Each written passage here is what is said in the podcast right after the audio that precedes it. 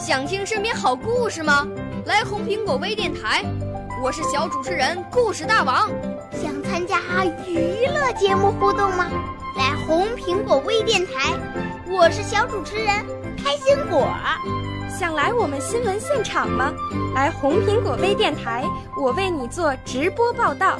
想有个机会脱口秀吗？来红苹果微电台，我带你在精彩栏目中互动开讲。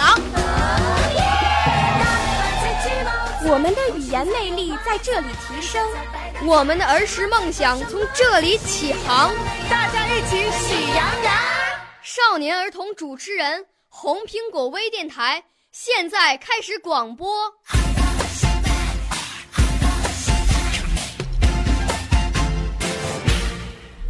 小朋友们、同学们，大家好！我是北京人民广播电台红苹果微电台的小主持人安逸璇，今年九岁，是太原市少年宫龚小军老师的学生。我五岁啦，来自从前；我六岁啦，来自陕西；我九岁，来自广东；我十二岁，来自北京。我们都是红苹果微电台小小主持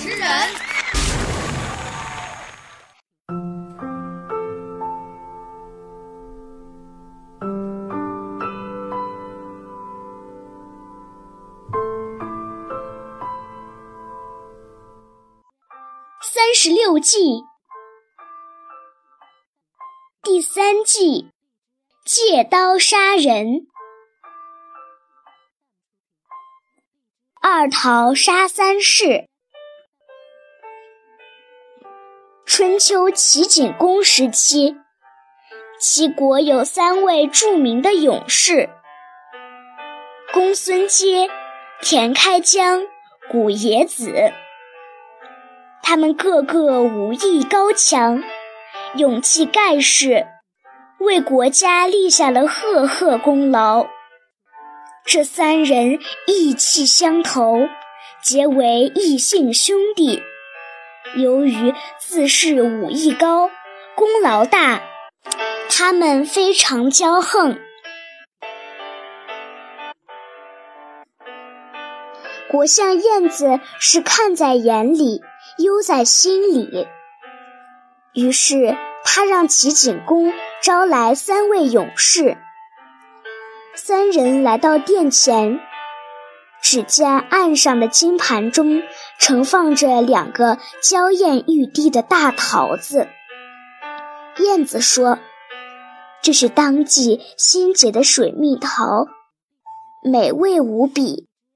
大王想赐给各位尝尝，可惜现在只熟了两个，给谁好呢？”真是为难啊！公孙捷是个急性子，抢先道：“想当年，我曾在密林捕杀野猪，在山中搏杀猛虎，如此勇猛的我，不该得到一个桃子吗？”说完，他上前取了一个桃子。田开疆也不甘示弱，说：“我老田曾多次领兵作战，在纷飞的战火中击败敌军，捍卫齐国尊严，守护齐国人民，这还不配享受一个桃子吗？”说完，他拿走了第二个桃子。古冶子一看桃子没了，傻眼了。他愤怒地说：“当年国君渡黄河，是谁豁出命来与水中的鳖怪战斗，救了国君的性命？我是勇敢不如你们，还是功劳不如你们呢？”说完，他一气之下拔出宝剑自杀了。这下，另外两个勇士震惊了。他们都是把荣誉看得比生命还重要的人，觉得对不起古冶子，一时羞愧难当，就都拔出剑来自杀了。就这样，燕子仅仅用了两个桃子当道具，却让三位勇士顷刻间都倒在了血泊之中。这三位勇士死后，景公叹息不已，派人厚葬了他们。